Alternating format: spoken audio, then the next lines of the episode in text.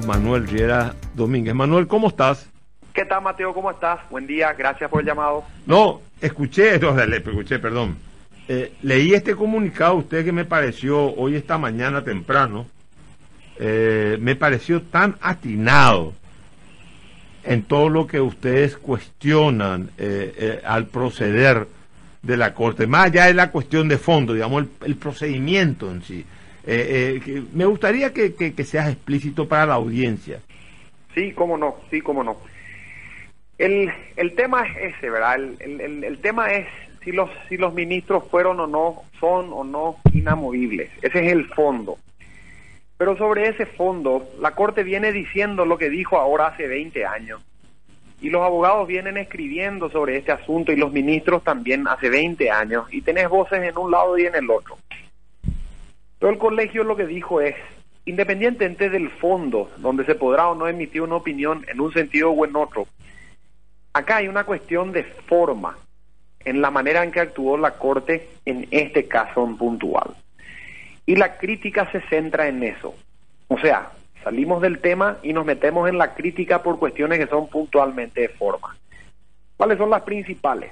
A diferencia de lo que ocurría en los últimos 20 años, que no existía lo que hoy es la ley 6299, esa ley le obliga a las instituciones públicas del país en el marco del control cívico republicano, las actuaciones públicas a transmitir en vivo ciertos actos que son relevantes o de interés público. En el caso de la Corte, las sesiones de su sala constitucional que resuelve las acciones. Estas acciones que se resuelven el 25 de octubre no se transmitieron. Y no se van a poder transmitir, porque de hecho eso se supuso en vivo, es un acto que no se hizo y que ya fue aclarado por el ministro Alberto Martínez Simón ¿Cómo que no se hizo? Explícame eso, por favor. Yo no leí lo de Martínez Simón. Que no, que no se filmó. ¿Y por qué no, lo filmaron? Y no lo consideraron relevante, según escuché en ah. una entrevista en la radio. No consideró relevante que, él se va a quedar veintitantos años, creo veintiocho años total en la Corte Suprema de Justicia. Dios me Relevante en el sentido de que ellos consideran que esta es una opinión suficientemente publicitada porque la Corte la mantiene hace muchos años. Y a su vez eh, ellos son los que mantienen esa cosa, ellos mismos que se autoproclaman. Claro, claro, siempre la Corte, ¿verdad? Correcto. Y a su vez estuvieron hablando de una incapacidad de hecho, o sea, no se puede filmar o transmitir todo. Nosotros decíamos, es una, es una explicación en definitiva, pero no puede ser considerada suficiente porque a la larga esa, esa disquisición sobre qué es relevante y qué no, la ley no la hace. Lo que la ley dijo es que es relevante que la sala transmita sus actuaciones y esta actuación no fue transmitida y por ende no se sabe qué discutió, qué consideró la Corte cuando resolvió estos asuntos. Por supuesto, se lee la sentencia después, pero en su momento esto no se vio. Esa es una primera gran crítica. Segundo, la sala constitucional que atendió este tema lo atendió en dos momentos. En un momento con una composición donde estaban el doctor Fretes y el doctor Benítez Riera, con el doctor César Diesel y en un segundo momento donde estaban el doctor Fretes y el doctor Benítez Riera, con el doctor Martínez Simón. En el primer caso, atienden las acciones de unos ministros, entre los cuales Alberto Martínez Simón es actor y César Diesel su juez, y en el segundo caso pasa la inversa. César Diesel es el actor y Alberto Martínez es su juez. O sea, que se hicieron el favor. En el mismo momento. Y como ambas sentencias son del mismo día, 25 de octubre de este año, quiere decir que esa sala constitucional se integró, se desintegró, se reintegró y se juzgó en el exacto mismo momento. Ahí hay problemas de imparcialidad, en la opinión del colegio, porque estamos hablando de jueces siendo jueces de actores que a su momento se vuelven jueces actores para juzgar nuevamente. En causas donde tenés interés directo, porque sos juez de una causa que vas a accionar enseguida, en el mismo día, en el mismo momento. Problemas de imparcialidad, problemas cuanto mínimo de afinidad.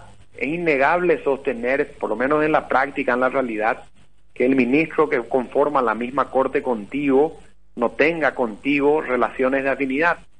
La Corte en el pasado ya hizo esto donde los ministros se excusan y son miembros de la Cámara de Apelaciones los que integran la sala con rango de ministro circunstancial, ¿verdad? En este caso eso no ocurrió, por eso es que nosotros también vemos problemas de imparcialidad.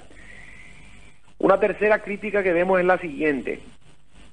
Los, los ministros accionantes encuentran en esta, en esta ley que declaran inaplicable vicios de inconstitucionalidad. Pero la Corte viene sosteniendo por lo menos hace 10 años, si no es más, 12, 15 años, que la citación genérica de las normas constitucionales no basta, que quien acciona tiene que hacer un trabajo real para explicar cómo la conculcación de una norma le afecta en su vida privada, le genera un daño concreto a él o a la persona y cómo eso se traduce en una lesión que es mía y de nadie más. O sea, no son discusiones en abstracto, siempre son en algo que a mí me afecta. El colegio se pregunta cómo es posible que los ministros accionantes hayan hecho lugar a las acciones sin explicar estos agravios. Y si los agravios están explicados de alguna u otra manera, ¿por qué el agravio no se extiende o no se extendió a las resoluciones que los nombraron ministros? Porque una cosa es la ley orgánica de la Corte, que es la que accionaron, pero otra cosa es la ley, eh, perdón, la, resolución del Senado. Claro, la resolución del Senado que con el acuerdo vía decreto del presidente dijo usted es el ministro. ¿Por qué esas resoluciones? Usted es ministro por cinco años, le decía. Exactamente. Entonces, ¿qué ocurrió? Esas resoluciones no están atacadas. ¿Por qué no se plantea el agravio contra ellas? Esto tiene dos, dos problemas otra vez, Mateo. Y primero el siguiente, no son resoluciones generales, son resoluciones particulares. La que le nombró al doctor Eugenio Jiménez es particular de él. La que le nombró al doctor Ramírez Candia es particular de él. Entonces, actuar contra esas resoluciones puntuales tiene un plazo de prescripción de seis meses. Todas las acciones de inconstitucionalidad posibles contra esos contra esos actos normativos están prescritos. O sea, demasiado importante lo que está diciendo y a mí se me escapó ese detalle. La corte, eh, el Senado le nombró a ellos y le dijo por cinco años. Ellos tenían que haber eh, accionado dentro de los seis meses o si no prescribe la acción. Contra esos actos sí. Y, si estás, y si estás manejando el agravio porque te impide cierta norma quedarte más de cinco años, la lógica te lleva a extender el efecto a las resoluciones que te nombraron por cinco años. Tenés que atacar todo, si no, no tiene lógica. Claro, ellos están, ellos, claro, ellos están, digamos, ellos eh, eh, actúan de inconstitucionalidad porque dice que una ley que es permanente le provoca el agravio, pero el agravio está provocado por la resolución que le dio el inicio a todo el proceso, que le nombró a ellos miembros de la Corte Suprema de Justicia por cinco años. Así mismo. Ah, eso es lo que hay que atacar, eso es lo atacable en primer lugar. Las resoluciones particulares que provienen del Congreso y que provienen del acuerdo presidencial, tanto prescritas, salvo para el doctor Víctor Río, que es reciente, él sí tiene los seis meses, ¿verdad? O sea, Víctor Río ahora podría presentar una acción de inconstitucionalidad contra la resolución del Senado que, que, ya le nombró y decir, no, la resolución está errada, no porque me haya nombrado a mí, sino porque me nombró por cinco años. Por ejemplo, que, una, que es la misma resolución que se invoca cuando lo citan a jurar. O sea, estarían anulando su juramento incluido, ¿verdad? Este, este tipo de cosas la sala, la sala no la hizo. La única vez que se hizo esto que yo recuerde es cuando el doctor César Garay declaró inconstitucional porque él accionó una resolución del Senado donde el Senado decía hay una vacancia, se tienen que ir siete ministros.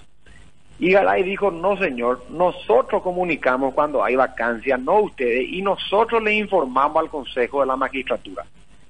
Sacando la discusión jurídica al costado, supone esa una discusión entre poderes políticos del Estado.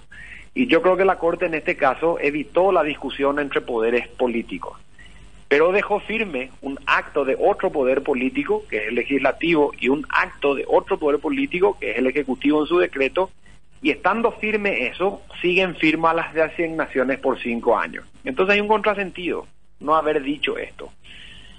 Eso es lo que nosotros también vemos como criticable.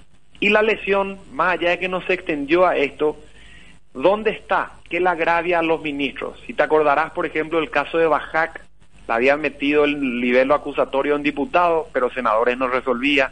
Le hicieron a Sindulfo, le habían metido la acusación en diputados, pero el Senado no respondía. Ellos podían decir en ese momento, me están este, poniendo en jaque, me están amenazando, me están diciendo que si no hago estas cosas procede el juicio, no me están enjuiciando, me están extorsionando, lo que sea. Ese es un agravio que le pasa a él. Pero en este caso eso no ocurre. O sea, no está explicado, no está dicho en los fallos. El fallo es una estructura eh, argumental que, que, que recurre a las normas, que recurre a un montón de argumentos pero no dice cómo eso se tradujo en una lesión específica para cada accionante, que puede ser diferente en cada caso. Este es otro tema que también menciona el, colegio y por supuesto no nos olvidamos nunca del contexto. La Corte Suprema de Justicia no es la excepción como integrante de un poder judicial que tiene una enorme morosidad y mientras un montón de gente sigue haciendo fila esperando que sus acciones se firmen, no te digo luego que se resuelvan, la Corte consigue ante sí y entre sí, en menos de un día, exactamente en el mismo día, resolver dos cuestiones sin ningún problema, cuando hay un montón de cosas por resolver que son anteriores. De una, una pregunta que quiero que me aclares. El 25 de octubre se admitió, se sustanció y se resolvieron las cinco inconstitucionalidades. No sabemos lo de la admisión, tuvo que haber sido anterior la admisión, porque el procedimiento implica Primero, una admisión. Segundo, la opinión del fiscal general del Estado, que habría que ver qué dijo, ¿verdad? Y tercero, el acto de resolución. o sea, que Sandra Quiñones también participó de todo este menjunje. Es que tiene que sí, tiene que hacerlo porque la, la ley procesal le impone, ¿verdad? Entonces esto tiene que tener un dictamen que tiene que tener su fecha anterior y la acción tuvo que haberse o no presentado en cierto momento. Pero lo que sí ocurre es que ambas se resuelven el mismo día y ambas se resuelven con salas distintas, en donde cambia un ministro. En una sala el doctor César Diesel y en otra está el doctor Alberto Martínez. Quiere decir que si la misma sala, que tenía tres personas, el mismo día aparece con un grupo de personas distintas, se desintegra la primera, se reintegra nuevamente y con esa se resuelve. Y ese tipo de celeridades el resto no tiene. O sea que los miembros de la Corte son ciudadanos de primera categoría desde el punto de vista procesal. Sí, el colegio, el colegio señala eso, ¿verdad? ese tipo de celeridad no es un privilegio que cuenta con que, cuenta el, resto de la, de la ciudadanía. Ahora, Manuel, eh, Manuel Riera, hijo de Manuel Riera, también se pasa. Eh, escuchamos una cosa, Manuel, eh, hablando Vos sabés que yo no, no, no, no tengo. Yo al principio pensaba que esta gente, vos le conozco a César Díaz, ¿verdad? Eh, al engreído Jiménez Rolón y todas estas cosas, pero yo pensaba que era gente que podía hacer algo en la justicia. Eh, te lo digo con sinceridad, decía yo, no vienen contaminados, es gente, llamémosle conocía, como se dice así, es gente que no son unos genios del derecho ninguno de ellos, ¿verdad? Pues, no son ni Kelsen, ni Kashmir, ni Lowenstein, ni nada por el estilo, ¿verdad? Son eh, lectores y, repetidores de lo que leen, así memoriosos, pero no son, ninguno hay un gran jurista, eso está definitivamente. Lo que te quiero preguntar es lo siguiente, ¿esto no te parece un hecho bochornoso para la justicia que le resta eh, eh, enajena la moral, la autoridad? Pues yo siempre digo, el Parlamento, los perros hacen lo que quieren, pero es político. Mira, pero la política no es que tampoco permite, no, pues la política te da cierta laxitud. No quiere que esté bien, pero es la realidad. Pues se lucha por el poder. Hay una, se supone que son intereses mezquinos, egoístas lo que persigue el político, pero el juez que tiene que administrar normas abstractas, generales, en donde lo más sublime de una sociedad, la justicia, dar a cada uno lo suyo. ¿No te parece un bochorno y que esto le, le, saca toda autoridad eh, moral y que son deben ser sujetos a un juicio prevaricato. Y de, si, por mi gusto que terminen todos en la cárcel yo en eso estoy tengo una posición muy firme verdad pues yo creo que esto le daña terriblemente a la república Manuel. Yo creo que esto es un daño terrible para la república. Eh, una corte que ya no tenga autoridad moral para lo que y hay jueces que van a quedarse 28 años. Martínez Simón me parece lamentable. Pornográfico obsceno desde el punto de vista moral Cuando nosotros hicimos, cuando evaluamos este asunto, y mira que lo estudiamos mucho y lo discutimos mucho y después llevamos a la sesión y lo hablamos y lo dibujamos y estuvimos realmente viendo mucho el tema, inclusive trabajamos las viejas, las viejas, las viejas resoluciones, cómo se dio en los contextos. El nivel del detalle pone en todas las situaciones particulares que en este caso pueden o no estar. Entonces vos podrías decir de los cinco ministros que accionaron, Alberto Martínez, por ejemplo, es una persona que ya llega con inamovilidad, en el sentido de que ya fue juez cinco años, otro periodo de cinco años, camarista otro periodo de cinco años, y llega a la corte ya inamovible. Pero si sea, inamovible como como como como juez, pero no como ministro. Eso es lo que es lo que se está garantizando ahora la inamovilidad como ministro. Claro, pero discutirás eso y algunos fallos de la Corte en el pasado, no por la vía de la acción, pero sí por la vía de lo que llamaron la certeza constitucional, dijeron, por ejemplo, el caso de Benítez Riera, el caso de Bajac, Alicia Pucheta, Jesús entre otros, dijeron, quiero saber con grado de certeza constitucional ante la Corte si la, de la inamovilidad con la que provengo se extiende a mi nuevo cargo de ministro. Y le dijeron que sí. Sí, podía, claro, bueno, pero la pregunta, ¿la certeza existe también en la legislación paraguaya?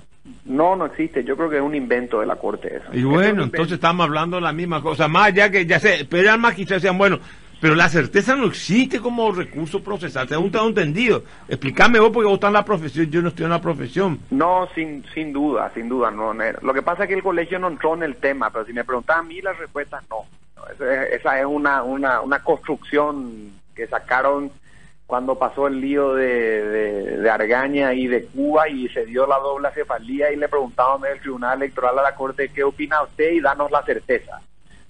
Más o menos, a partir de ahí se usó la acción y se habrá usado siete, ocho veces en estos tiempos, pero en definitiva, en este caso eso no fue, un, no fue una herramienta, pero vos podrías o te la podrían rebatir un ministro a la vez sus situaciones particulares. Por eso es que nosotros nos centramos en la corte, en la, en la actuación de la sala, en cómo hicieron o cumplieron su rol de actor y de juzgadores, con las cámaras apagadas en el marco de la transparencia, sin señalar las lesiones o los agravios concretos, saltándose la fila, si es que se quiere, habiendo tantas otras acciones pendientes de resolución en el pasado, y sobre todo teniendo esta dificultad que supone entrar a tocar una norma sin tocar las demás, que son las del Senado y las del Poder Ejecutivo. Entonces nos centramos, digamos, en la forma que creemos no, no tiene una opinión aceptable en, términos disidentes. O sea, no, yo digo o es o no es transparente. No, no puedo explicar en el medio si hay algo más o menos iluminado. No. Acá no se filmó, punto. Y eso supone un incumplimiento de una norma vigente. O sea, digamos que prevaricaron estos señores. Acá hay un incumplimiento de una norma, exacto. Y si, y si la Corte está explicando que esa norma no se puede cumplir, entonces, bueno, declaren inconstitucional esa. O si están diciendo no se puede cumplir, que utilice su, su iniciativa legislativa la Corte y diga, deroguenla. Pero que se diga, hoy está vigente, nos guste o no nos guste. Y esa sentencia se hace sin esa filmación. Doctor, Entonces planteó un problema, ¿verdad? Sobre ese punto, leí las declaraciones de, de Martínez Simón justamente justificando, entre comillas, eh, que no haya una filmación y decía que bueno que no en todos los casos se puede transmitir pero que sí se hay orden de ingreso y también después se publicó la sentencia hay un punto en particular de la ley que hable de la filmación en sí o está mintiendo no, no, no. La ley se llama de la transmisión en vivo. Ah. imagínate que no, no, te estoy hablando de la típica ley de transparencia que vos pedís la información y si no te la dan en 15 días te vas en amparo. No, no es esa. Es otra otra vez.